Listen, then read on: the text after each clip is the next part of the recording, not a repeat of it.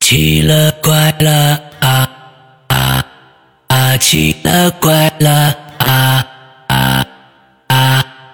各位听众，大家好，欢迎收听《奇了怪了》。呃，我们今天请到了一位受访嘉宾，前一段时间他刚刚来过啊，呃给我们讲了一些啊非常有趣的故事。前几天呢，忽然给我发微信说，最近听别人还有自己呢经历了一些新的事情，想赶紧来跟大家分享一下。下面我们欢迎文艺怪咖小金。 Hello，石阳哥好，大家好，我是文艺怪咖小金，嗯、嗯好久不见， OK，嗯上个星期跟我上上个星期了，你跟我说说这个嗯，对，啊，最近是听到别人说了点事儿，和自己好像也遇到了点事儿，是吗？啊、对，啊，完了之后，咱们在嗯前一段时间还曾经聊过一本医书的事儿，是吧？嗯，啊、对，啊，这这这这事儿跟那医书有关系吗？嗯，有关系，哎，前一段时间、啊、有关系。呃，那你今天赶紧跟大家说说这到底怎么回事？嗯下面的时间交给你来。嗯，行，好，那我今天要跟大家分享的这些事情呢，就不按照时间线来讲了，因为会比较的乱，所以我就按照这个时间那个事件的一个类型来划分吧，好，给大家讲述一下。嗯呃，我要讲述的这个前三件事儿呢，是和这个人在刚刚去世的时候啊，以这个灵体或者是说是魂体吧，嗯呃，以这种以这种姿态出现在这个人世间的时候啊，嗯是一种什么样的状态？嗯嗯，他是嗯否还能保留着这种生前的一些记忆和行为，嗯就是行为习惯？嗯就是跟大家来聊一聊，他们都是怎么样的一个状态吧。 OK 好嗯，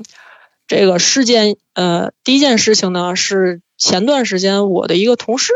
呃，是个姑娘啊，她给嗯我讲的这么一件事情。嗯嗯，她说是她有生以来就是唯一的一次 遇到的比较灵异的事情，嗯就是她上小学的时候。嗯嗯，她上小学的时候，据她这个姑娘所说呀，嗯嗯，她是跟她的爷爷奶奶生活在一起的。嗯哼他记得那年是零四年六月初吧，六月初的一天，他爷爷呢就接他放学回家，嗯然后呢，刚到他们家这大门口，他呢就看见这个大门口旁边呢支着一个那个办白事儿的大棚。嗯哎，我这里要说一下，啊就北方呢，就反正天津这边就是普遍呢，就是家里的嗯家里人是不在这个不在家里呢，就是招待，啊，因为地方比较小。 OK，所以以呢，就会在这个自家楼下搭一个大棚， OK，然后这门口呢摆上这个花圈、嗯嗯，纸儿、纸马之类的东西，嗯嗯嗯嗯然后还还有那点上那种长明灯啊，嗯就嗯嗯简单说一下。 ，OK，然后呢，他当时就问他爷爷，就说这个咱们家这这楼栋里是不是有人去世了？嗯，然后他嗯爷爷这阵儿就停着自行车，就跟他说啊，是，就是住咱家楼下的那个叔叔啊，今天刚这个心脏病。嗯突发心脏病去世了，嗯走的呢还挺突然的，嗯就刚五刚到五十岁，就挺可惜的。嗯，他说：“哎，嗯，对了，刚去接你，这放学，这去接去接你放学，我呀走太急，还没给人随礼了。嗯你呀先背着书包上楼，我跟人说几句话。嗯”然后他说：“行。”于是他就背着书包上楼了。他呢，他家是住四楼，嗯这个去世的这个叔叔家里呢是住三楼，他们家楼下。他呢就上楼，嗯往楼上走，刚走到这个三楼的最后一个台阶儿的时候，他就看到了这个一个男的背对着他站着，嗯，穿着呢穿着一件儿短袖的 T 恤 T 恤衫，嗯嗯还嗯有这个嗯穿着还穿着一件这个蓝色的牛仔裤，嗯，就这么背对着他站着，正好是站在人去世叔叔家的这个门口儿。嗯就往人家里面看。就是由于他爷爷家是住的是那种老楼，嗯过去的那个防盗门儿是那种两层的，嗯两层外面有一层那种简易的那种铁栅栏门儿，嗯然后里面会有一个木门。这夏天的时候，就是，嗯、大家就为了凉快一些，嗯，就有过堂风，就会把这个屋里的那个门给关上，啊，就把屋里的门打给打开，就是嗯就是给打开，然后呢就只关上那个外外边的那个铁栅栏门儿明白，嗯啊，然后就是为了方便嘛。嗯那天呢，这户人家呢，也是把这个，呃，里面的那个门给打开了，嗯只关上那个外面的那个门，外面那铁栅栏门儿。嗯他呢就觉得挺奇怪的，然后就是觉得，你看这这人呢也不进去，你要是前来吊唁的人呢，那肯定是，肯定是在楼下大棚里啊，啊他也不进人家里，他就在那儿看着。嗯哎，觉得好奇好奇怪。然后呢，他也但也没太在意，就往楼上走。刚走到这四楼的这第一个台阶儿的时候，他就下意识的回头看了一眼，嗯嗯然后呢，他就看见这个人这屋子里面这景象是一个小哥哥，然后正坐在这个他们家这个客厅的这个沙发上，正在那儿复习。嗯嗯，然后当时他说，据他所说，这小哥哥当时是还嗯，马上就要高考了，嗯马上就要参加高考，正坐在这屋子里复习呢。嗯这个时候呢，他呢就看见那个站在那个人家门口儿这个人呢，也慢慢的扭头嗯朝他这个方向看。嗯，他呢就看见这个人的这个脸，嗯，正是那个刚刚去世那个叔叔的脸。哦，当时这个叔叔。啊！当时这个叔叔脸色铁青，就是那种用那种恶狠狠的那种眼光去看着他，嗯当时就吓得他大叫了一声，喊了一声“妈呀”，就赶紧就跑上楼了。嗯然后就吓他，就赶紧叫他奶奶，赶紧开门，赶紧快开门。他奶奶就就把门给打开了，就问他你今儿怎么这么慌慌张张、冒冒失失嗯的，就什么都没说，嗯然后就赶紧就跑回自己那房间了。嗯他也没敢告诉他爷爷跟他奶奶，他就是在楼道里看见这事儿。嗯就第二天早晨的时候呢，他上学下楼，他又看见这个叔叔了，就站在他们家自家门口那儿站着，也不进去。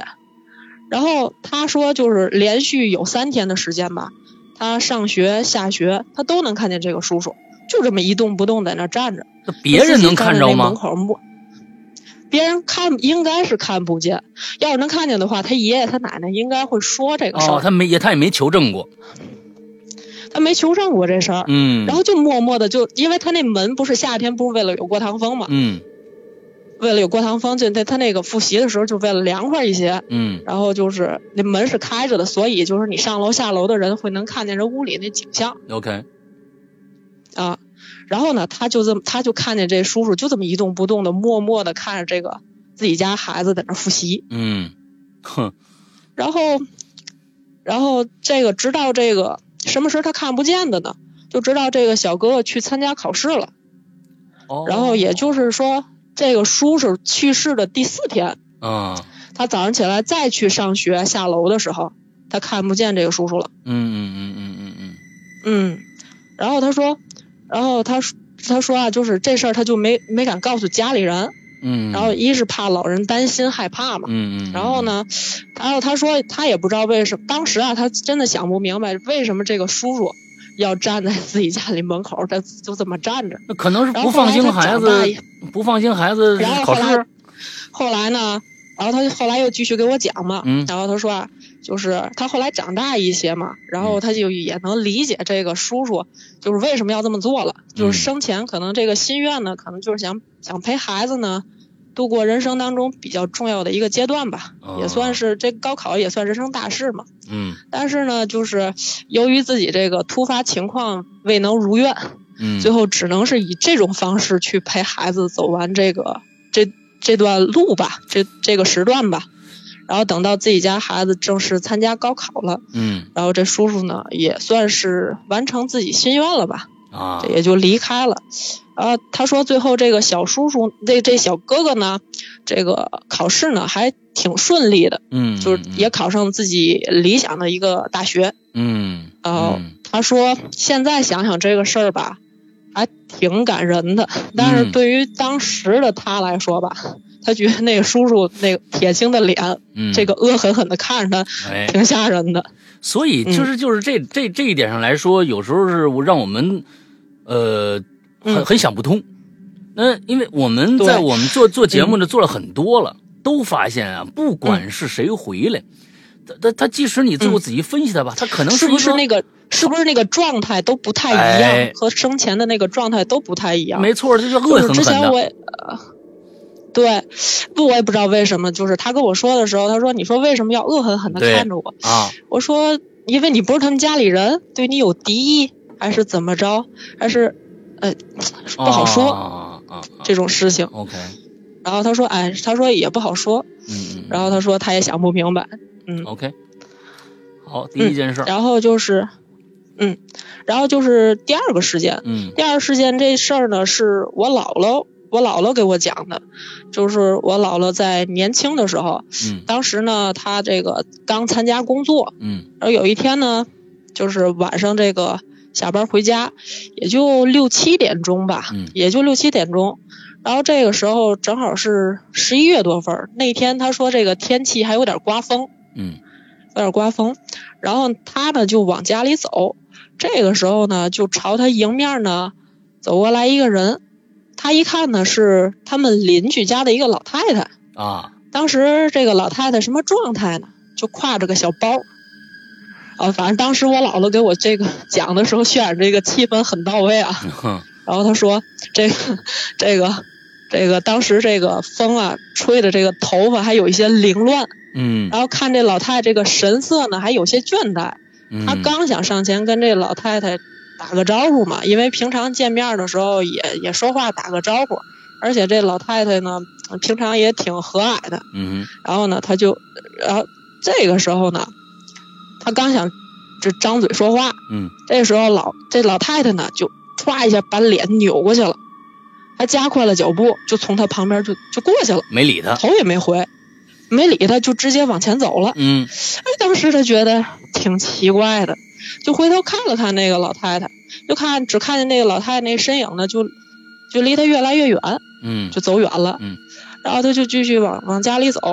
然后呢，这阵儿刚到家门口的时候呢，他就听见隔壁的邻居家老太太的儿子传来了哭声。啊然后就说：“娘啊，您怎么就走了呢？您怎么就丢下我，就丢下我走了呢？”嗯这个时候，呃，我姥才意识到，她刚才遇到的不是人，是那个老太太的魂体，是走了的老太太，哎，还真的是走了的哦老对太太，嗯是真的是走了的老太太。啊当时就吓得她赶紧就跑回家了。啊然后，然后就是，反正据我据我姥姥说啊，嗯就是民间有老人有个讲法，就是说说这如果这呃这个死人这个去世的这个人，嗯如果他要是以这种魂体或灵体就是出现在你面前的时候，你嗯千万不要跟他说话，啊，因为他也说不出来话，但啊是他们嘴里好像有口气，有口气在。如果你要一旦非得要跟他说话了，他又说不出来，他只能往你这脸上吐口气，吐完气之后，你这活人也就没了，就嗯也也会被这人给带走。然后我我姥姥就说，万幸我那天没跟他说话。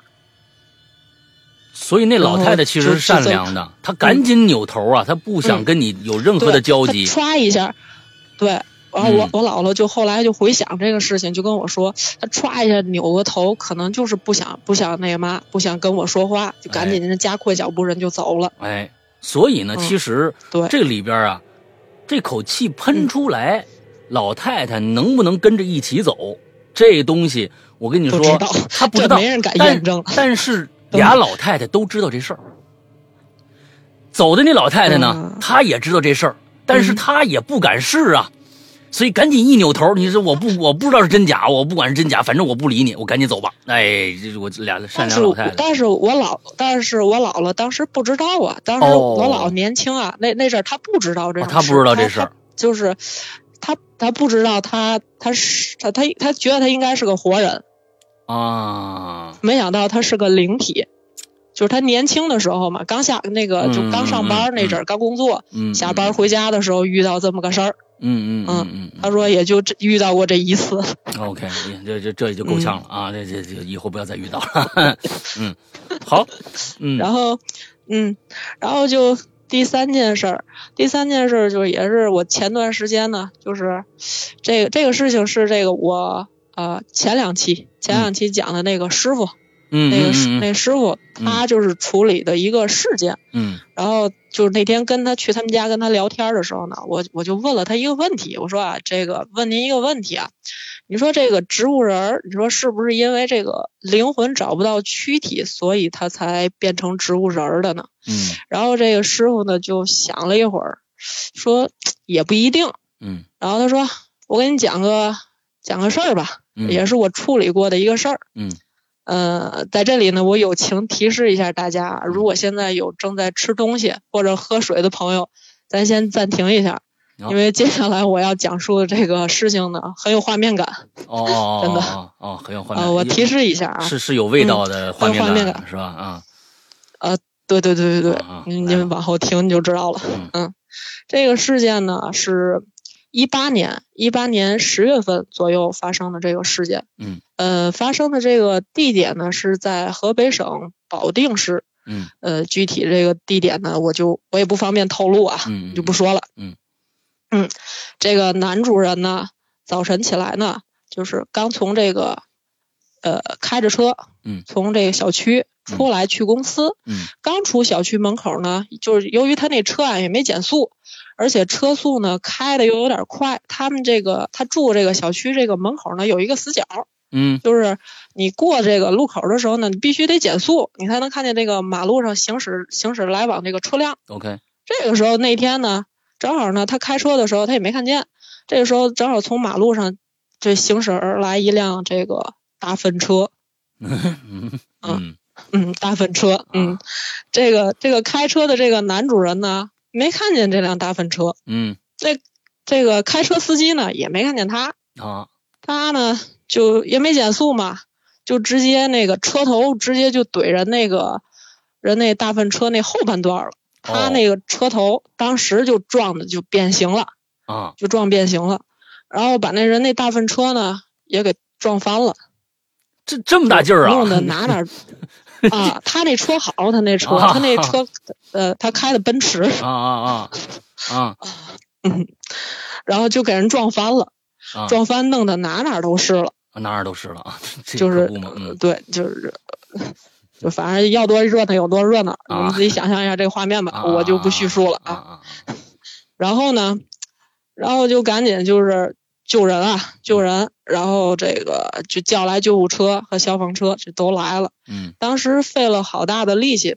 就把这这人给弄出来了。是大粪车里边那弄人来之后就送医吧院？进行他当他应该是怼就怼变形了嘛，他自己那车啊啊，啊，他怼变形那了那之后，他谁那个受伤了他还在他自己那，这这人家那个大粪车这人家那司机没受伤，哦他受伤了，他等于他自己那车怼变形了，哦，他是撞在人那大粪车的后半段了， OK，明白，嗯他是撞在人那大粪车的后半段了，嗯呃，人家那司机没事儿，嗯他这个车也撞变形了，然后这人就卡里头了，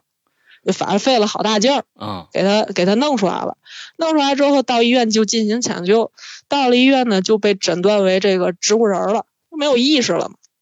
哦，当时啊，这个嗯，就就没有意识了。所嗯所以为什么刚才我问的这个问题，然后我这我这师傅说也不一定嘛，就说是不是这个灵魂找不到躯体了？他说也不一定，然后他不就给我讲这事儿嘛。啊然后，然后这个当时呢，这个男主人的这个家属呢，就给这医院呢，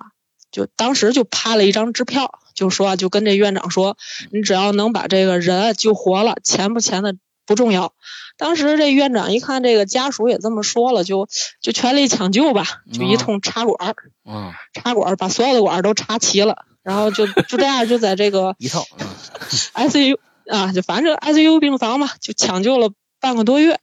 人呢，当时看着就是也没多大起色。嗯然后这这户人家呢，就是由于是这人做生意的嘛，嗯人脉呢也比较广，嗯就当时就联系到了这个天津的一家一家大医院，医院的名字呢我也就不说了啊。嗯然后呢，就从自己当地的医院呢，就转到了天津。嗯到了天津的这医院呢，然后就住最好的这 VIP 病房，然后插的这个管子，哎到天津之后插这管子比当地插的管子还多，哎，又抢救了嗯一个多月啊啊，又抢救了一个多月，还是没什么起色。那后来就有一天，这主治大夫呢就跟这个他们这家属就商量，就说呀、你们看啊，他现在这个，现在这个这每天插这么多管子，这实在是挺受罪的。你看这个，我就反正医院呢本着这人道主义啊，我们我们也只是建议啊，就是就是再救下去呢，无形之中呢就是增更增加他痛苦了，嗯就是他现在这个身体的这各个机能已经在衰竭了。嗯就管这管子呢一拔，人就完了，嗯人人就完。就你靠管子维持这生命，你能维持多长时间呢？嗯反正你们家属商量一下吧。嗯然后家属一看，也确实是这么个情况，嗯，又忍了两天，然后家属一看，就决定把这管子拔了吧。然后就告医院，就说拔了吧，不治了。嗯，然后管子一拔呢，医院呢就宣布这死亡时间了。哦然后家属们就呃，然后这这家，呃，这家就开始处理这个男主人这身后事，嗯嗯、然后处理完之后呢，原本呢大家都觉得这件事情呢就这么结束了嘛，对吧？可奇怪的事情呢，就从这儿发生了，啊就从这一天发生了。啊白天呢，就是大家都就因为处理他这个事情嘛，在这医院陪护也陪护这么长时间了，挺累的了。然后呢，到了晚上，这不就是终于这事情处理完了嘛？嗯然后再加上处理他这身后事，然后这晚上呢，终于能睡睡个睡个觉了。这刚一睡觉，然后就是他们这家里的人就梦见这个男主人就出现他出现在他们的梦中，啊然后就跟他们打架，打架，就说：“哎，谁让你们睡了？我让你们睡了嘛，你们就睡。啊那个你们还好意思睡觉是吗啊，？”然后就只要是一刚一迷糊着，刚一睡着，反正就他就出来这男主人就出现在，哎，他就出来就啊搅和他们，嗯就不让他们睡觉，就这一晚上就根本就根本就睡不好觉。嗯转天早晨起来呢，就跟这个这家里人呢，就都就互相就说这个事儿，就他的哥哥姐姐、他爸爸妈妈，嗯还有他这个妻子跟孩子，就说这事儿，嗯就说他不让我们睡觉，而且呢，这说的这个话呢，跟这场景呢还都相同，嗯呃都就是就这样就这样就连续了持续了有两三天吧，嗯就做同样的这个梦，就不让他睡觉，嗯，让他们睡觉。然后家里人就觉得这肯定有什么问题啊，是不是没没送好，没送走，啊他这是没没没走了啊。然后就说那找人看看吧，就找这方面这懂玄学的人看一啊看。 然后就找了几个人当地，然后也没看，哎，就是效果也不是太好，嗯就该做梦还做梦，该睡不好觉还睡不好觉。然后又过两三天，这家属实在受不了了，就一看就经人介绍吧，就找到了我认识这个师傅。嗯然后呢，跟这师傅通完电话呢，嗯，就转天他们就从那个河北省保定那头儿就开车，就就到天津接这个师傅。嗯然后这回这师傅这个就经过上次那个小男孩那事儿嘛，嗯就嗯长就长经 也长经验了，然后就把这个事情啊就都问清楚了，把该带的那些东西呢也都带上了，哎这次就都一件带不落齐了。 啊哎，对，这回一件不落。嗯。然后呢，就把这师傅呢从这个天津接到了这个这男主人家里。嗯。然后这师傅呢，当时到他们家之后，就在他们家转嗯、转了一圈，看了看。然后就找了一个合适的位置，就开始布那种布法坛，就啊布那种超度、超度亡灵的那种法坛。啊然后呢，刚开始刚念完一遍这个往生咒，然后师傅呢就跟就就就说，就说那个跟这男主人说啊，你呀、有什么事情，有什么委屈啊，你可以说。这啊个 委呃这屈师傅刚大说了，嗯完 这话，啊，你有什么事情，你有什么委屈，你可以说说出来，对 吧？啊这个这个时候，这个时候这话不刚说完吗？啊这时候他们家保姆说话了，他们家保姆说话了，哦就完全是那个男主人的声音。啊嗯，完全是那个男主人的声音。然后，然后这个这个，嗯，这个保姆吧，就是这个男主人就说，嗯他是用那个，反正当时这师傅给我学的是用那个河北省那个，保定话嗯，保定市啊，保定话，我学的也也不太像啊，大家就是不要见怪啊。嗯。啊，我就学简单学一下啊那个，你们这也太不像话了。那天男刚刚开车，这个刚出小区门口，男男也不知道男怎么回事儿，男咣的一下，男就上了天了。他他也就是这意思啊，就是啊啊我也不知道我怎么回事儿，那啊我咣的一下我就上天了，他没有意识，哦 OK，然后俺到了天上，俺可美可舒服了，你们可倒好，又把俺给拽回来了。俺拽回来之后，俺这就跟上了大刑一样，那管子那通插呀，啊，俺以为俺在自家本地这个医院就受半个月的罪，俺就俺就行了呗。你们可倒好，又把俺给拉天津去了。到了天津之后，那那管子插的比比在本地插的还多。这罪受的，可比咱老家受的那罪时间还长。啊，你们让我这受的这这一个多月的罪，这我这是一一一天二十四小时都在这个受这大刑。嗯，你们现在不就是睡不好觉吗？我就那个你们跟我比，你们这叫受罪吗？我就是想让你们知道知道，感受一下我当时受那个苦。其实呢，我也没想把你们怎么样。啊然后这男的就说啊：“其实呢，我也没想把你们怎么样，就是想让你们感受一下。嗯既然呢，你们呢也感受了，也请师傅了，嗯，那个给我超度了，时间呢也差不多了，嗯我呢也该回那边报道去了。你们以后呢，你也也不用给我烧纸，嗯师傅既然已经来了呢，就也别让师傅白来，多给我诵几遍经吧。”嗯然后说完这个，当时这个师傅呢，就按照这个这个男主人说这个说这个事情，就嗯就去办了。嗯之后呢，这个之后这保姆呢就恢复正常了。哦。然后对，然后这师傅呢就跟那个家里人说，就一切就按照这刚才这男主人说的去做。嗯然后当时这个事情就处理完之后呢，就挺顺利的嘛。嗯。然后师傅就回天津了。然后后来这不，师傅给我讲这事儿嘛。嗯。然后师傅就跟我说啊，就是一般这种情况，就是这种这种这种就是灵魂回来闹事儿这种情况，他不嗯会做太出格的事儿，嗯也就是闹一个星期左右为一个为一个时间段，啊，就是必定都是自家人嘛，也啊不会闹得太凶。嗯而且呢，这种也就是比较好超度一些。就是如果就是折腾时间太长，对于他这个这个男主人本身也不是太好的一件事情。嗯嗯嗯，因为闹的时间太长呢，就在他怎么讲呢？就在他那个平行维度里吧，嗯，他就没有他位置了。所以就时间一到，他肯定自然也会走。那边也一个萝卜一个坑，你回去没说不定没地啊，儿。对哎，对，就就就就这个意思。啊，嗯，我我不知道大家能不能理解啊，就反正就这个意思，就反是在在他的平行维度里。嗯总之呢，我是觉得呀，这哥们儿啊、也不容易啊。他呢，我也不知道他为什那么一堆管子，啊，插那一堆管，他他嗯不是就就就说他的这个思维模式啊很清奇啊。一般呢，嗯。呃，你你比如说我啊，咱们咱不们是瞎说你看啊啊，就跟不啊是山哥，您看啊，就跟那个上次我跟您提到的一个观点，就是他们就是这种东西，这就是这种灵体或魂体，或者是这嗯嗯阿飘这种，他们就属于单细胞生物。嗯就是所谓的单细胞生物呢，就相当于就是一根筋，啊，就搁哦搁咱们这话来讲，就一根筋，他就是执念，或者是他是，你看他死亡这一瞬间，他根本就不记得他发生什么事儿了，他只记得他咣的一下他就上天了。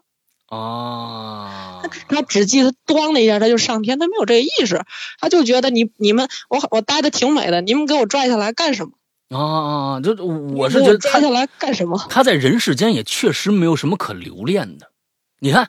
这个嗯他、他他他首先啊，我觉得可能各种各样的灵体吧，咱也是说这个单细胞生物或者嗯怎么着也好，他也有他的执念。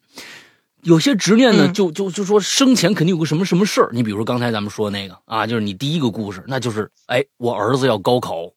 哎，我儿子要高考，嗯我得回去对看看，对吧？那个是有执念，哎那个嗯，这位呢是真想不起世间有什么美好的事儿了，咣一下他给就他上去他以就后，上天了，哎，这儿挺好嗨，哎，我怎么没发现呢？以前、嗯要是已经发现了，我早老来这儿啊，是吧？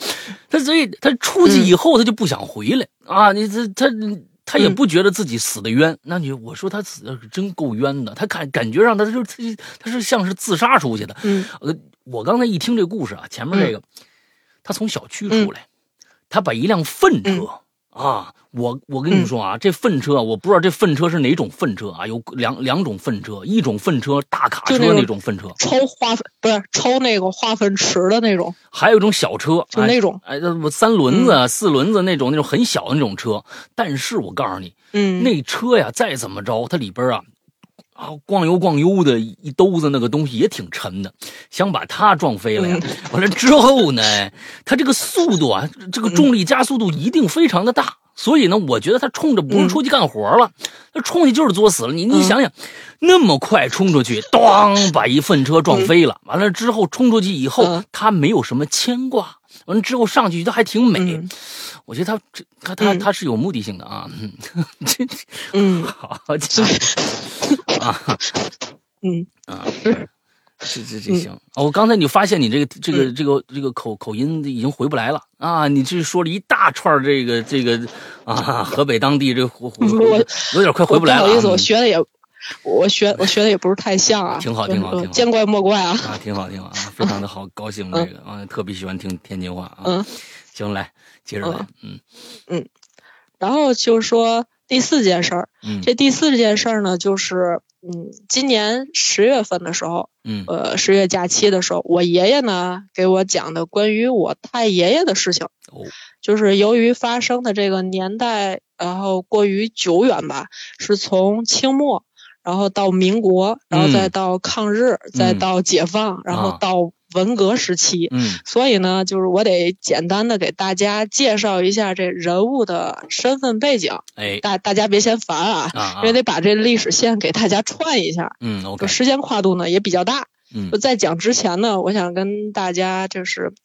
说一下啊，就由于这个这讲述的这个事件这个过于离奇，而且呢也比较富有传奇色彩，嗯所以呢，我讲完之后呢， 可能会有一些听众朋友们就会觉得这个我说的这事嗯情是编的，嗯或者说是你这写小说呢，你在这儿，嗯嗯嗯嗯那呃就咱那我也没有办法，嗯，咱就当故事听好吧，嗯就也别较真儿。好你就要是听过之后，你要觉得是编的话呢，你就当灵异小说听吧，好好吧？好，嗯，我就说一下啊，嗯咱们言归正传啊。嗯，我太爷爷呢，生于呃一八八七年，哦，祖籍是河北省献县。嗯这个这个村子呢，当时非常的贫穷。嗯这个村子，这村子的这个传统手工业呢，是这个以绑这个鸡毛掸子为生，哦以绑以绑这个鸡毛掸子为生。啊啊嗯，对。然后我太爷爷呢，家里呢有四个孩子，一嗯个哥哥，一个弟弟，还有一个妹妹嗯。他是在家里排行老二，他就属于在家里，当时在家里就属于那种爹不疼娘不爱。嗯很小的时候呢，就就过继给了自己的二大伯当儿哦子。二大伯呢是也没结婚，是个老光棍儿，嗯也没过没过继几年呢，二大伯就去世了。嗯这个由于当时我太爷爷这个年龄也太小了，最后就无奈就只好又回自己这个父母身边了。嗯没过多长时间呢，没过半年吧，自己的这个父亲也去世了。嗯嗯自己这个母亲呢，就当时带着这个四个孩子，然后日子呢过得也很艰难，嗯所以最后无奈就把我太我太爷给赶出家门了。哎呦嗯，当时对，就给赶出家门了。当时那个村子的人呢，正好要去那个海参崴做苦力，就是俄罗在那个俄罗斯那边哦哦就是建成哦啊、俄罗斯那边建成。嗯东北人呢管这个海参崴呢叫老崴子，哦然后是，嗯，我介绍一下啊，是一八六零年以前呢是归咱们这个就是归这个中国这个清政府管辖，嗯后来就第二次鸦片战争的时候呢，就割让给了割出去这个俄了罗斯。嗯对，后来就成了这个俄罗斯的这个领土，就嗯改名为叫这个什么，呃，那个弗拉迪奥斯克，好像是就哦这么、这么一个地儿。 OK 呃，就但是呢，最早最早以前是咱中国的领土。嗯嗯嗯就当时呢，我太爷爷呢就去这个地方去做苦力，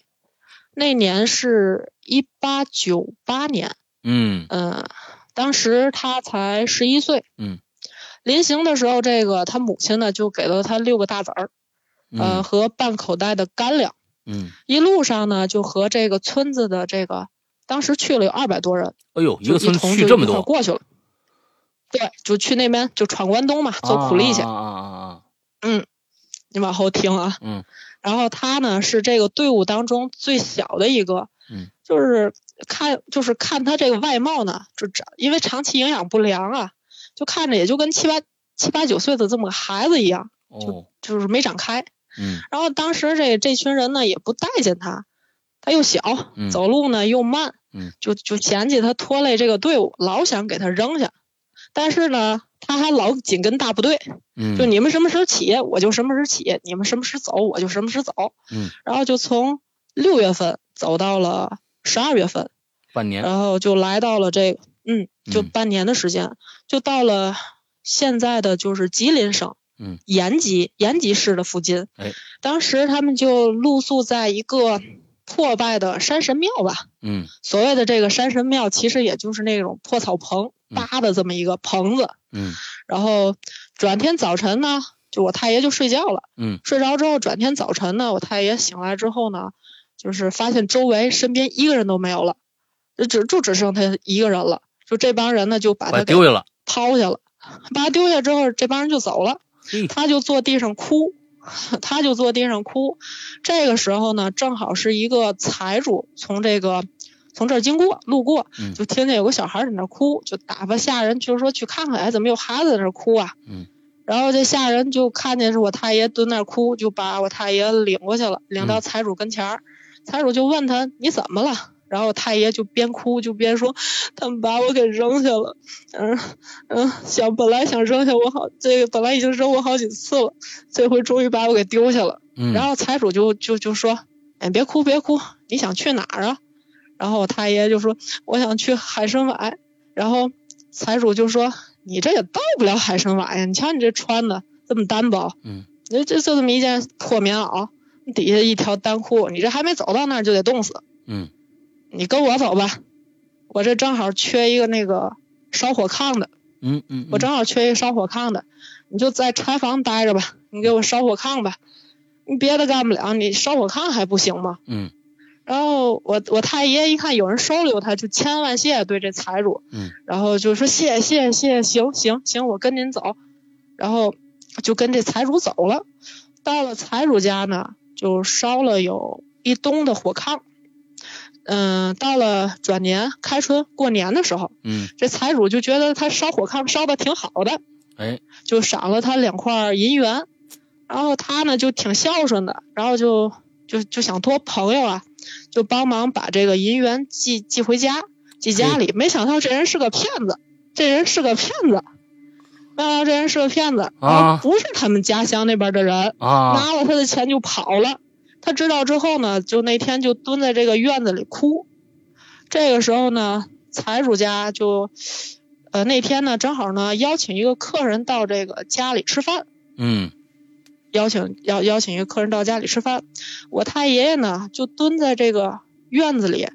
就就默默的掉眼泪儿，越哭越难受，越嗯哭越难受，就哭出声来了。嗯然后这个时候，这哭声呢就惊动屋子里面吃饭这客人了。嗯哎，客人就问这财主说：“怎么了？这这孩子怎么在那哭啊？”然后财主就说：“啊，这孩子呀，在我这儿烧了一冬的这火炕，哎，我前两天刚赏给他两块银元，这孩子就想找人啊帮忙给家里人烧过去，嗯，没想到遇了遇到个骗子，哎拿了钱就跑了。”然后这客人就说了一句：“哟，这还是个孝子啊！”嗯然后就就接着说：“但你这儿烧火炕能挣几个钱啊？”嗯嗯，这让孩子跟让这孩子跟我走吧，嗯好歹就是捡点山货，嗯，然后卖卖的话，都比在你这烧火炕挣钱多，嗯。然后这财主就说：“哎，那感情挺好，嗯那这孩子就算是遇到遇到贵人了。嗯嗯嗯，”然后就赶紧就把我太爷爷就叫到屋里来，嗯就跟我太爷说：“快，你赶紧给这个这个这贵人磕个头吧，孩子，你知道这人是谁吗？”嗯然后他说这是咱们这儿大名鼎鼎的叫毕丘爷。然后这里我还我提一下啊，这个嗯毕丘爷这个人是在当时黑吉辽、黑吉辽东三省的这个这这块地方名气相当大。哦毕丘爷这个人不是不是真名儿，这这不是他的真名儿，嗯具体叫什么名字呢？谁也不知道，只不过大家都尊称他为一声毕丘爷。 ，OK，这个人是在这个清末的时候，长白山一带就是相当于神一样的神一样存在的人物，哦，就是现在东北啊、东北这个老就是一代的上了年纪的老人，应该都听说过这个人的名字。大仙儿吗？还是嗯是一个做什么样的一个？呃，不，呃，待会儿我会介绍的，嗯待会儿我会嗯介绍的。嗯就是你看，包括就是像咱们这个《闯关东》这个电视剧当中的这个老独臂，老独臂这个人物，嗯，其实就是以他以这毕丘爷作为创作原哦型创作的。嗯，对。然后这个财主又继续说：“你以后啊，就跟着他，就算遇到贵人了。”哦，然后这个财主就说完之后，我太爷就赶紧给这毕丘爷磕了三个头，嗯然后简单的收拾了一下，就跟他上山走了。嗯毕丘爷呢，就是他有一个过人之处，就是他能看见，就是他是进山里寻宝，他能看见这山里呢，就是他一看这山脉，打眼一看就能知道这山里有无宝物，有无宝物，有没有就是什么能能不能这一趟能不能得到什么这丰厚的回报。反正人在他山是底下看打眼一看矿就脉能还是看这个穴呀？这是俩看金矿，看金 矿。看金他他他不是他不是看那个看穴，他是啊看金矿。 OK，明白。嗯，嗯，他看金矿，反正人打眼一看就能看出来，就是、嗯嗯嗯嗯这也算是经这经验问题嘛。 OK，所以就很多人都愿意跟着他就上山寻宝。嗯当时这毕丘爷手里头带着六七十号人，就上山采集这山货。嗯呃就比如说像木耳，嗯，蘑菇，嗯，松那个松子儿，还有松茸，嗯，反正当时就嗯把它那卖了换钱，也挺挣钱的。嗯然后在这个寻找山货这个山货的这个过程当中，我太爷爷呢就发现了当初就跟他一一块儿就是闯关东去这海参崴、嗯做苦力的这帮人的遗骸和遗物了。哦，都死了。啊，都死了这帮人。当时这个毕丘爷是这么给他解释，就给他给他分析了一下，就是说这帮人有可能跟你分开之后呢，遇到了这种极强暴风雪，就啊东北当时、东北人当时俗称这叫什么大烟炮，嗯就是现在是没有这种自然现象了啊，嗯，就是在当时的这个东北的这个冬天呢，就是时常发生这种情况，嗯尤其到了冬天下雪的时候，就是嗯大烟炮一过来就把人都给埋里头了。人就根本就动不了。哦。哦，嗯，就这这种一种自然自然现象，嗯然后这些人就很有可能遇到大烟炮了。当时我太爷听完之后就心想，我还好他们把我丢下了，嗯嗯嗯嗯就等于这全村的这二百多号人呢，就全都冻死在这个山上了，嗯，OK，等于就活了他一个，嗯等于就活了他一个。然后我太爷呢，就跟着他们这个这个跟着这毕丘爷呢上山寻宝。一年后的这个秋天呢，发现的这个第一件宝物，嗯、转过年来的时候呢，春天发现了一个发现了第二件宝物。嗯然后这个以毕丘爷的话来说啊，这第二件宝物呢是第一件宝物的守护神。这个由于这时间关系啊，嗯，我就不在这里多做赘述了。嗯因为这有时间再给大家讲讲这两件宝物是怎么得来的。因 OK，为在挖掘过程，呃，挖掘这个宝物的过程当中呢，也发生了比较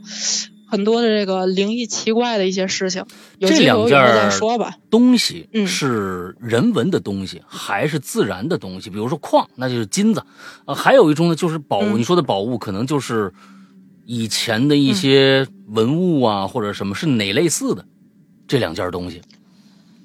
呃，自然界的一些东西，啊咱咱以后再说吧。好，啊，自然界的一些东西，嗯，然后。因为时间太长了，真的要说的话得好几期。然后啊，行那，个，所以呢，嗯，行，好了，我我继续往下讲啊。嗯，嗯然后这个时候呢，就有一天，毕丘爷呢就跟我太爷爷就就说，就叫到他跟前儿，私下里就说，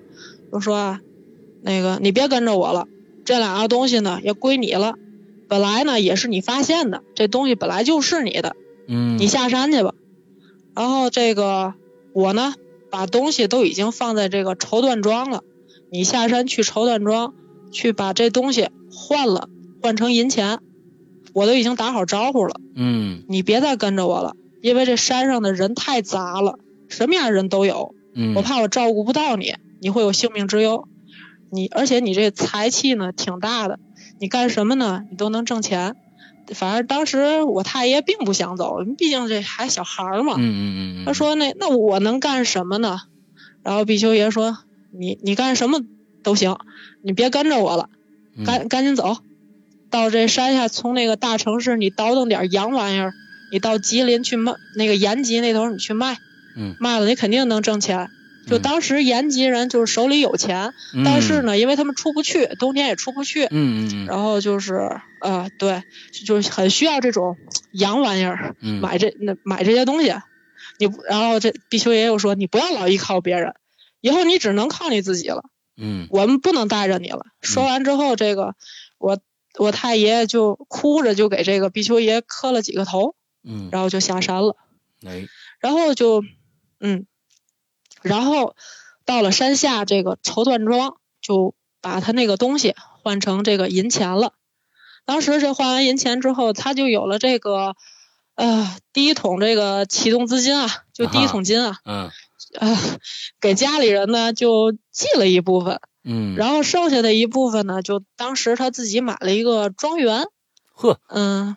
买对买了一个庄园，还剩下一部分的钱呢，他就开了一个杂货杂货店，嗯搁现在话来讲就是百货商店，搁现在的话来讲啊，嗯就是当时什么都卖，他卖的就是比较，你看像那个洋号啊，嗯反正就是，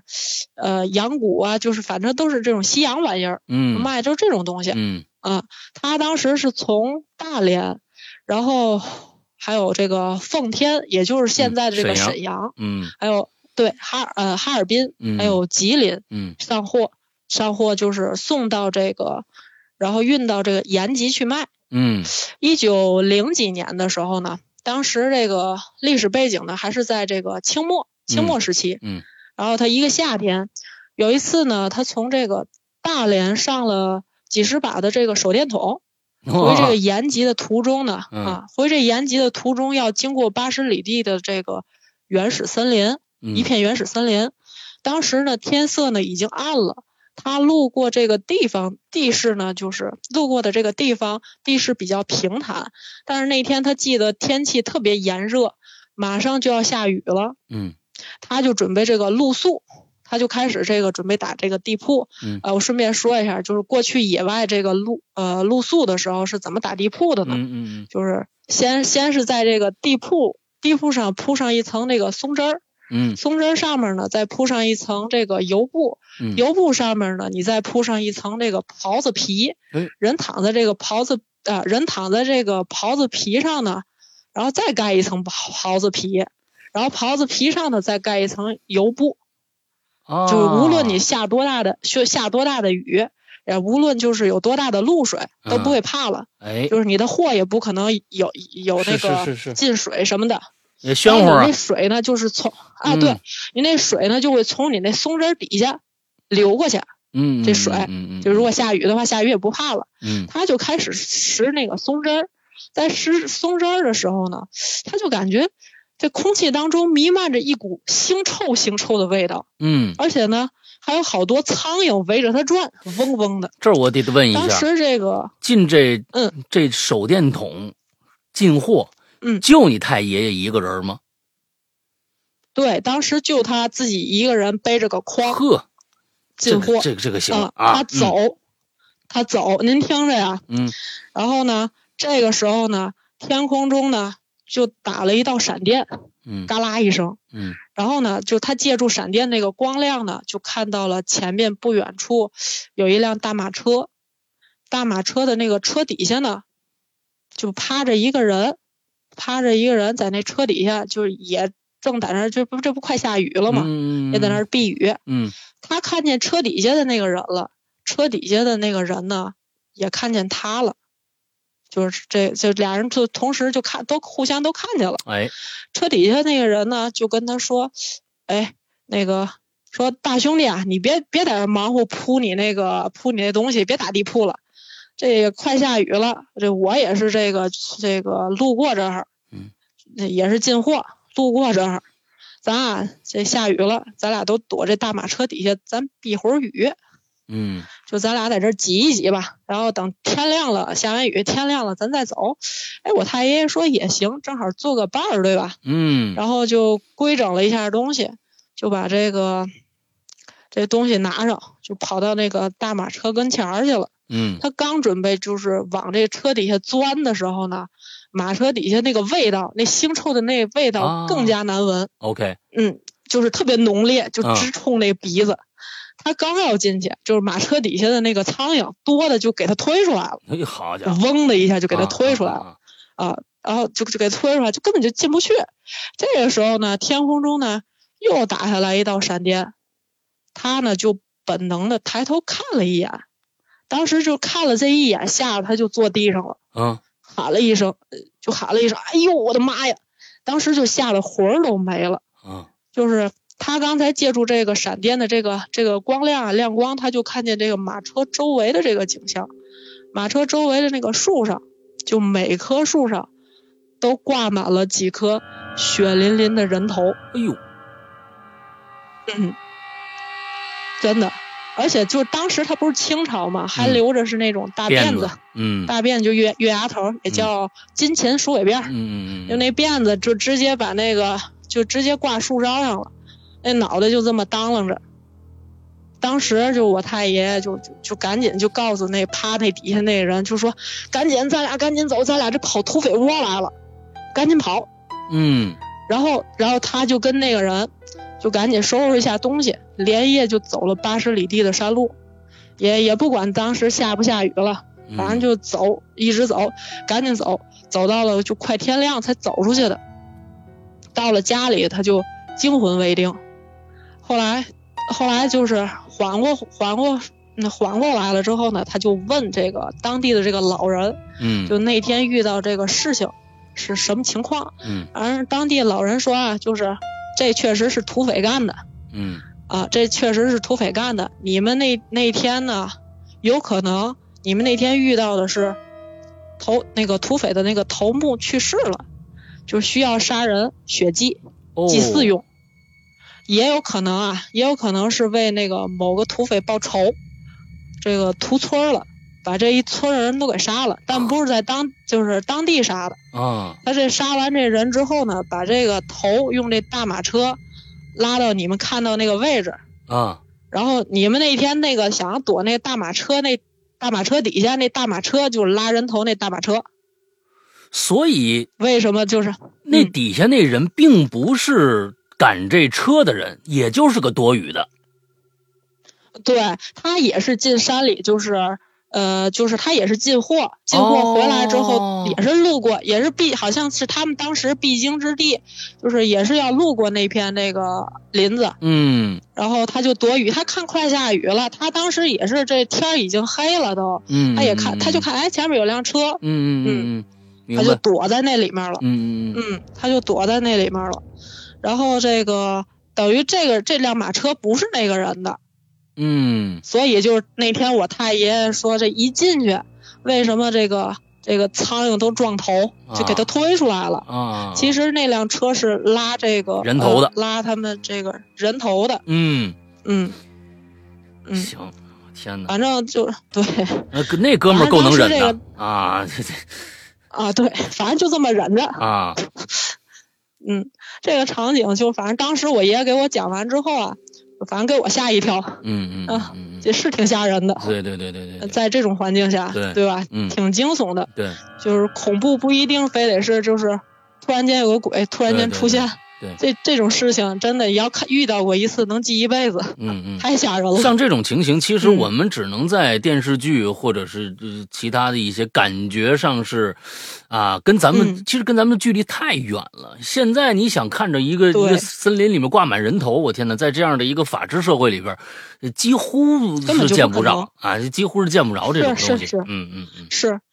后后来我有个疑问，然后我就问我爷，你说他当时背着一堆手电筒，你说嗯为什么他不照一下呢？啊他就为什么不往上照呢？嗯然后我爷爷说了，过去的人啊是这种情况，你尤其你走夜路的时候，你嗯都是往下照。嗯你不可能往上照，你往上照，万一要是有那坏人遇到危险之后，他本来躲在那僻静地方，嗯你那个这这阵儿你一照他，他看见你了，你也看见灭他了，灭口了啊他冲出来，从你捅，哎，给你捅一刀，挺危险的，所以人都往下招，不可能往上招。嗯嗯嗯我说哦，这么回事儿。嗯，OK，我当时就问我爷爷，嗯，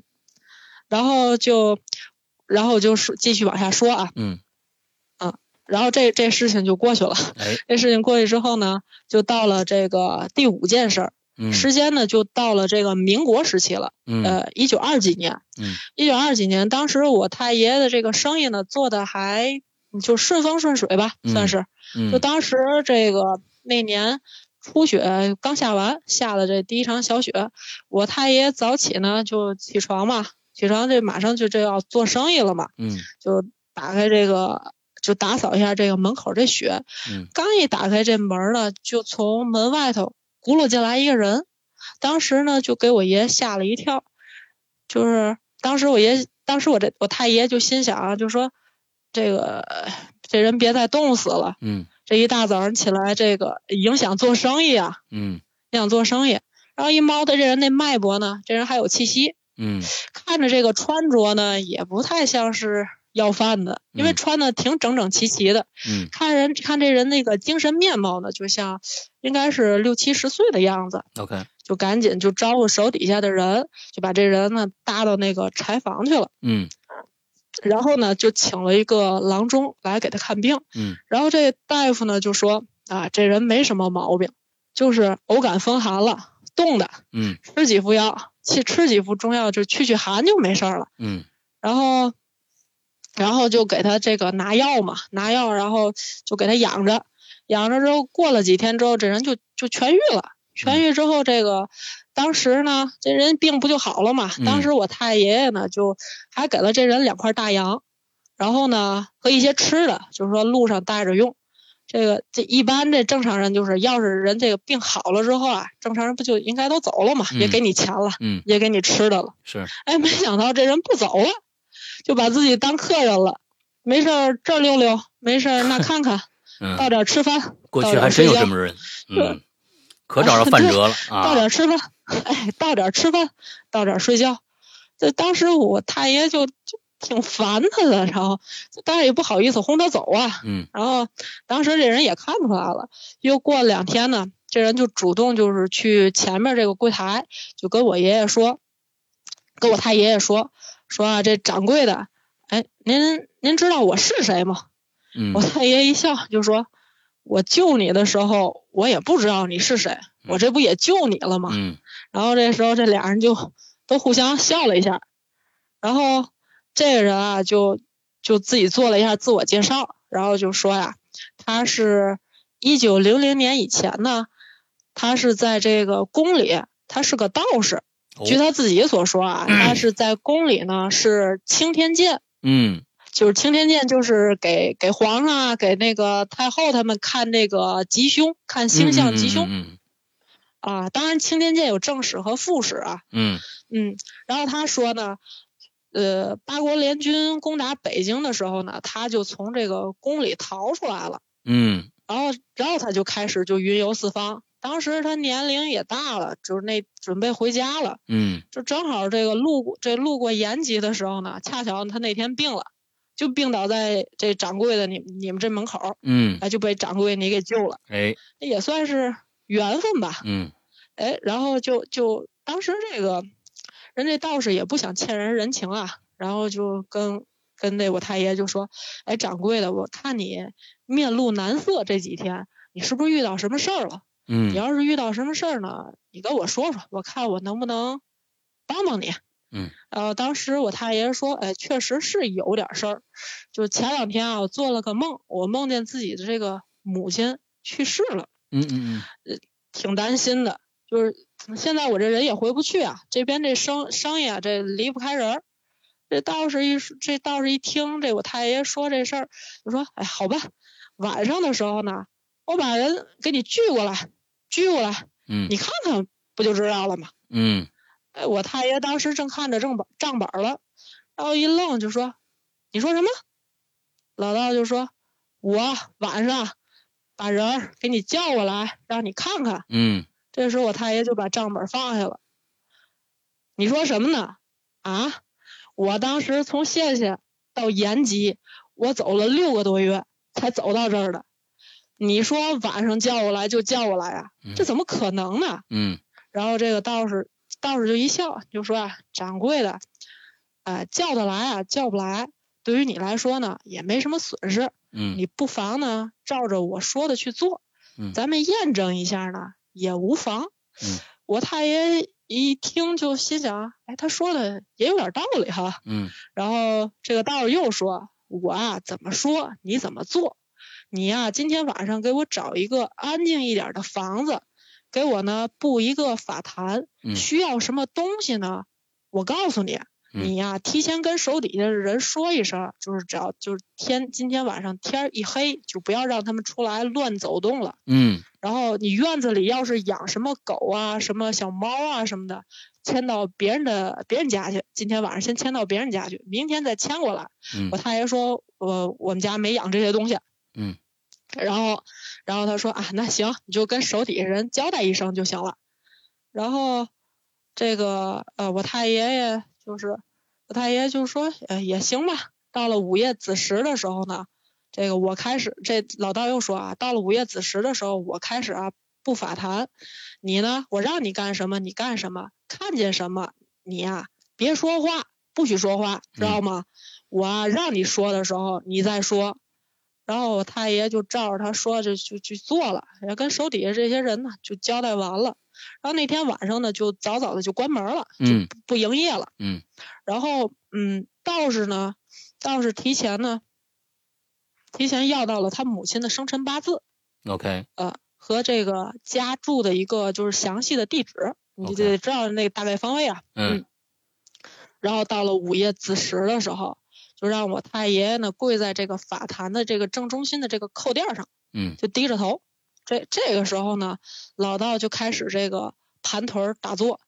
然后拿着那拂尘在那儿掐诀念咒，就念了有十多分钟吧时间。这个时候呢，就听见屋子的那个门吱溜一声，嗯门儿开了一道缝儿。然后我太爷呢，就这个时候就就看见这从门外头进来了一团雾，雾蒙蒙的一团就是气团。 ，OK，雾里头呢有三个人，嗯两个年轻的女人架着一个老人，这老人在中间儿，架着一个啊架着一个老人，那模样呢就看不太真切，就影影绰绰、雾蒙蒙的。嗯这个这个气团呢，当时进了这个屋子里，在这屋子里转了一圈儿，来到了这个我太爷爷面前。嗯然后呢，我太爷就仔细了看了看这中间这个老人，像是自己的那个母亲，但是呢又有点看不太真切，就像是在面前蒙了一层纱。嗯然后这时候这老道呢就问他说：“你看见了吗？”然后我太爷就点了点头，老道就说了一声“送”，然后这阵儿呢，这这这团雾呢就从门开的那个地方飘走了，门吱溜一声，轻轻的又给关上了。这个时候呢，老道又开始掐诀念咒，嗯就甩了甩那拂尘，念了有十几分钟吧，然后起身就把我太爷给扶起来了。嗯然后这老道士呢就问他，就说，问他看见看见的是你母亲吗？我太爷说是，但是看不太真切，很模糊。然嗯后然后道士又说，那你看你母亲和以前有什么变化吗？然后我太爷爷说，倒是没什么变化，就是和以前，呃，和以前差不多，就是看上去呢，老了，就是老了许多，老了几岁。嗯嗯然后这道士，嗯，道士就说那那就没什么事儿，你可能就是想家了，所以才做的那个梦。嗯然后他说啊，他说你看啊，你看这是架着过来的，就你看这俩人是架着你母亲过来的，那就嗯没什么事儿。这要是这俩人抬着你母亲过来的，就不好说了，哦，就当时这个啊、就不好说了。就 OK，是我跟你说啊，切切记这件事儿，以后千万不要跟你母亲说。嗯提的话呢，你母亲这个元神就会就有可能会再次出窍，哦，嗯，就会就就会再次出窍。所以你然后你这太老爷道爷呢在离家以后还回去过吗？在这个期间，还是说就没回去过或者怎样？呃，就是在这个做生意这，就是在这个延吉这这一对带做生意的时候，当时没回过家，当时没回过家，是最后后来又验证这个事情。您您往后听我会讲的。啊 OK，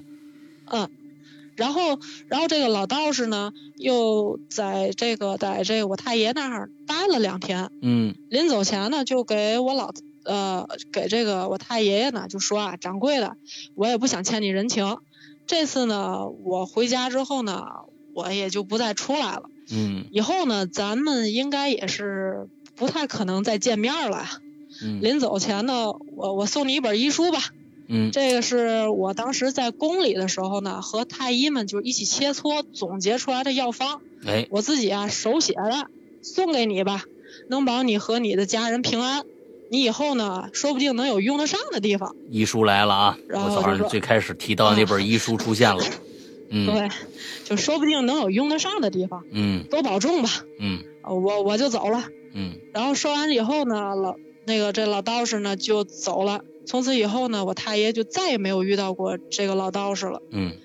这后来后来时间就到了这九一八事变了嗯。九一八事变，日本人呢就跑马圈地，当时就把我太爷爷的这个庄园嗯给圈进去了，嗯就没办法嘛，惹也惹不起嘛。嗯当时就就换了个地方，就到了这个奉天，也就是沈阳。嗯啊，那个时候呢，就是这沈阳呢也成了日本人的天下，还嗯是影响他做生意。嗯就在在当时这个贸易往来就是最发达的这个两座城市，南有这个上海滩，北有嗯天津卫嘛。嗯呃，我太爷爷呢，当时思来想去就决定了啊、要不就把工厂啊迁到天津去吧。嗯一是因为他是他自己是北方人嘛，二是因为这个离自己家也近了。对嗯吧？他住那个河北，那个他住县县那头儿。嗯呃，三呢是又可以方便自己照顾自己的母亲，把自己嗯母亲接到身边来照顾。嗯于是呢，就举家，然后来到了天津，买地建工厂。嗯呃，在买地的这个过程当中呢，呃，经朋友介绍，介绍说这个有块地呢很合适做工厂，嗯而且这块地的这个也比平常的市价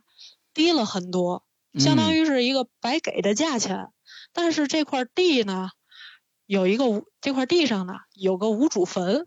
有好多生意人啊，就是因为这块地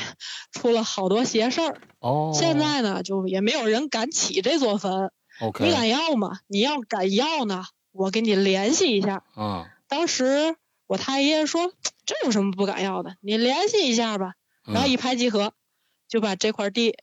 给拿下来了。于是呢，就开始就是请人迁坟，嗯迁坟的这个这个工人，就人人人家不动工，人、嗯人就说人家了，害怕，就就说了，人害怕呀，嗯人出了好已经出了好多邪事儿了，就要求我太爷爷说，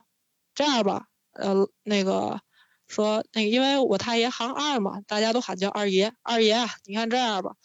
你晚上的时候你在大坟旁边儿你搭个窝棚，你睡一晚上，你要转天没什么事儿，没什么事儿的话，我们再给你迁坟。哦，哎，我太爷爷说行，那那咱们说好了啊，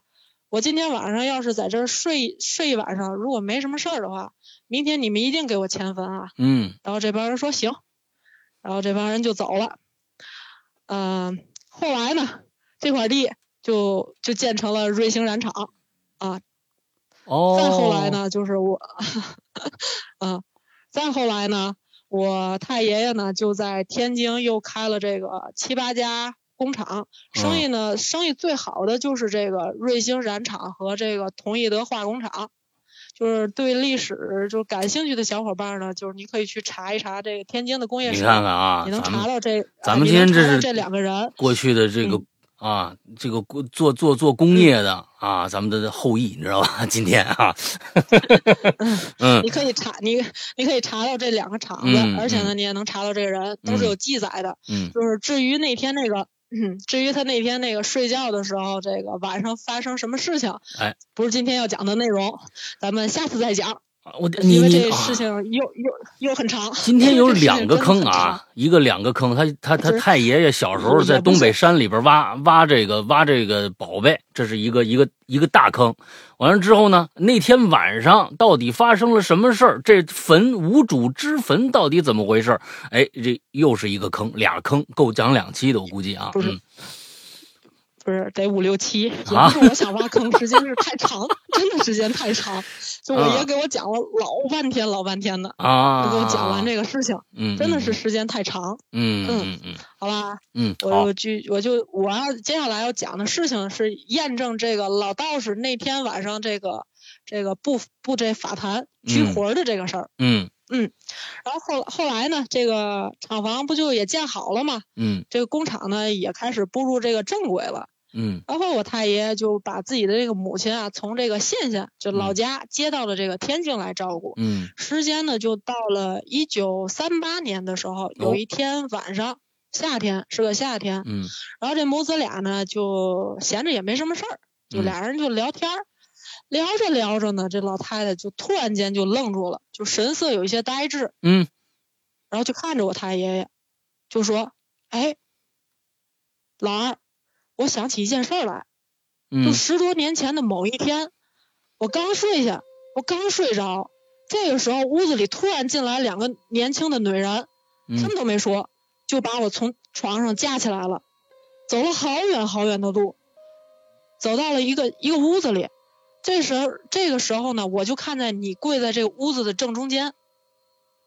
然后这个屋子里坐满的全都是人，都快插不下脚了，而且都呲牙咧嘴的，哎呦什么样的人都有。呃，你前面还有坐着一个人，也不知道嘀咕什么，我当时特特别害怕，而且我我想搀你，把你搀起来，就当时看你那个样子特别受气，我想把你搀起来，嗯但是我也不敢。这个时候，坐在你前面那个人就说了一句“送”，哎，这俩人架着我就又回来了，印到证了了。家，对，这就印证了。到了家，这俩人从屋顶就狠狠的把我给摔到炕上去了，嗯当时就快给我摔摔摔散架了，嗯给我折腾的呀，我缓了好长时间才缓过来的。嗯嗯。说到这儿，我太爷倒吸一口凉气儿啊，嗯，也没敢说话，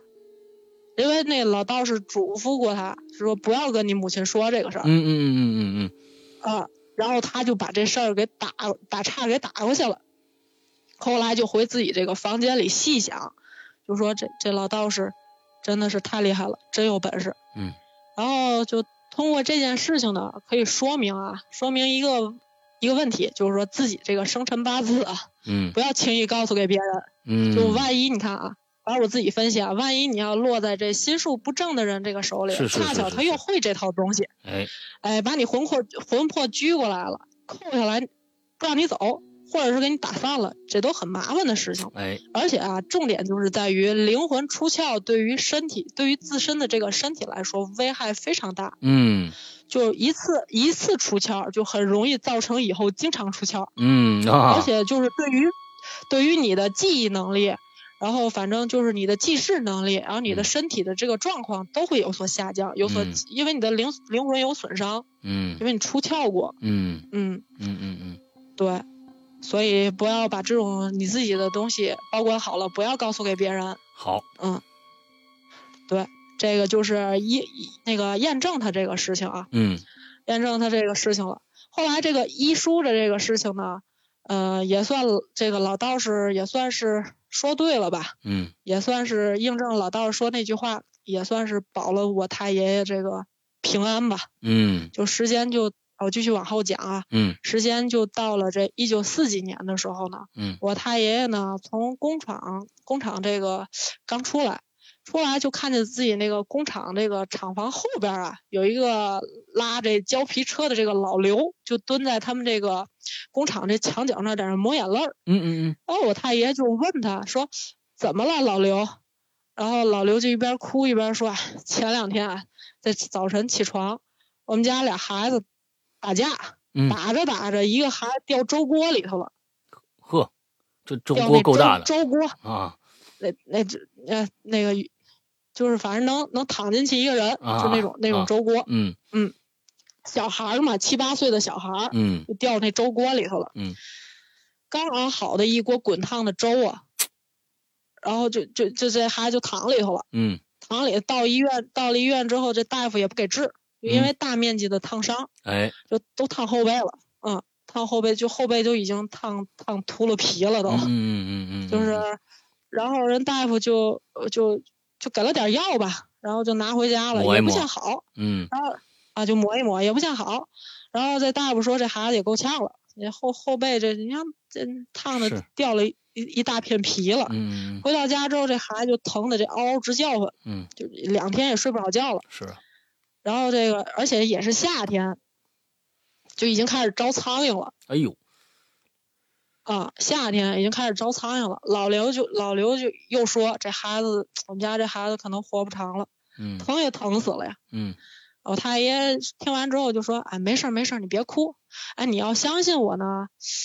呃，我呢就给你配一副药方，嗯我给你配副药嗯啊，就用他这个这老道士给他这医书，嗯抹上之后呢，孩子应该就能睡觉了。你试试，嗯我啊先给你配配一碗，嗯，那个你拿回家试试，要管用呢你就给孩子用，要不管用呢你就别用了。然后老刘说：“那感情好啊，我我相信二爷，二爷就那个给我们家孩子配药吧。”嗯然后这个时候我太爷爷呢就，嗯、我我爷爷那阵儿也不大岁数，嗯然后就就让我爷爷跟着他一块儿，就哎这能说吗？这个这药方儿呃，我觉得别说了，啊、那我觉得别说了，哦，那我就不说了、哎，不说药方具体什么东西，哎啊，行，嗯然后就就叫我爷爷跟他一块儿就配这配这药方，嗯就当时就配出来两碗了，嗯配出来两碗之后，这个呃就给老刘了，老刘当时就拿回家就给这孩子抹上了，抹上之后呢，这孩子当时就就不哭闹了，哎也哦能睡觉了，是哎也能睡觉了。十多天之后，这伤口呢就结痂了。嗯结痂再过几天，就看这孩子活蹦乱跳，没事儿了，就就出来玩儿了。但是身上那些烫伤的那些痕迹还在吗？还是说就是已经全没嗯呃了痕迹还是啊？痕痕迹还在痕，迹但是不疼了还在，痕迹还是在，嗯但是收口了。啊？就是就是，你想你想，他抹上那个药之后，他就隔绝空气了，就不让他那么疼了。嗯就嗯，当时反正就当时就能睡觉了。嗯然后就是又抹了几天的药之后，我太爷又给配了配了几天这药方儿，嗯然后配完之后抹上之后就没过几天孩子就好了。嗯也正是因为就是救了这个孩子呀，呃，我太爷就是在文革期间的时候呢，嗯就是也没受多大的冲击，嗯，因为当时救的这个孩子呢是这后来文革时期的一个造反派的一个头头，哦，就也算是躲过一劫吧。嗯嗯嗯，就是也一也验验证了，就是当初老道士给他这个医书的时候说的这个话，嗯然后就保了他一生平安，嗯，最后活到了八十三岁，哎嗯、去世的。嗯这这对于当时来说也算是高寿了嘛。嗯嗯嗯嗯嗯，哎呦，嗯，这一辈子我听起来啊，我觉得第一个嗯呢，呃，老头儿心善，不过呢，这个心善嗯呢，也是因为啊，在小的时候遇到几个好心人，这这首先就是这财主啊，是不是？哎，这嗯这财主真的是你不收留他啊，不让他烧火炕去，不给他俩嗯大子儿，这东西其实就是整个的一条、这个人生线，就是各种机缘巧合放在你你你太爷爷身上。呃，嗯我觉得到最后就是他还这人这一对生就反正挺传各种奇的传奇，嗯就因为当时我听的时候，我都觉得这、这小说吧，是是是就是很传是。奇。我觉得大家嗯不妨就把它当成一个小说，就是说，这个因为所有的呃我们看到的电视剧也好，过包括你像这这感觉特别像这个什么呀，大宅门。是不是啊？白景琦、嗯是吧？就那那那种那种跟大宅门还不一样，哎人不不一样人家人家大宅门人人本身人就是哎，这个就是这人这本身个人，家很嗯就是家和呃家世比较显赫啊，对就是宫里的人，对，人这世代是都是做人嗯从小就是这这跟那个大染坊里边那个六爷差不多。啊，小时候也是怎么着的就是穷人，是对对对对对，对嗯所以其实我认大为，染坊闯关东什么的，哎，没错没就是错，这种电视剧挺像的，对对嗯，对，我觉得大家不必要把它就是对说一定说你真的我才觉得好。其实这个故事，刚才咱们大家把这个整个这个，呃，听下来，那我觉得其实一个特别特别说明一件事情：你这一辈子，你要是心善，这是最重要的。其实小时候太爷爷就是被家里面赶出来的，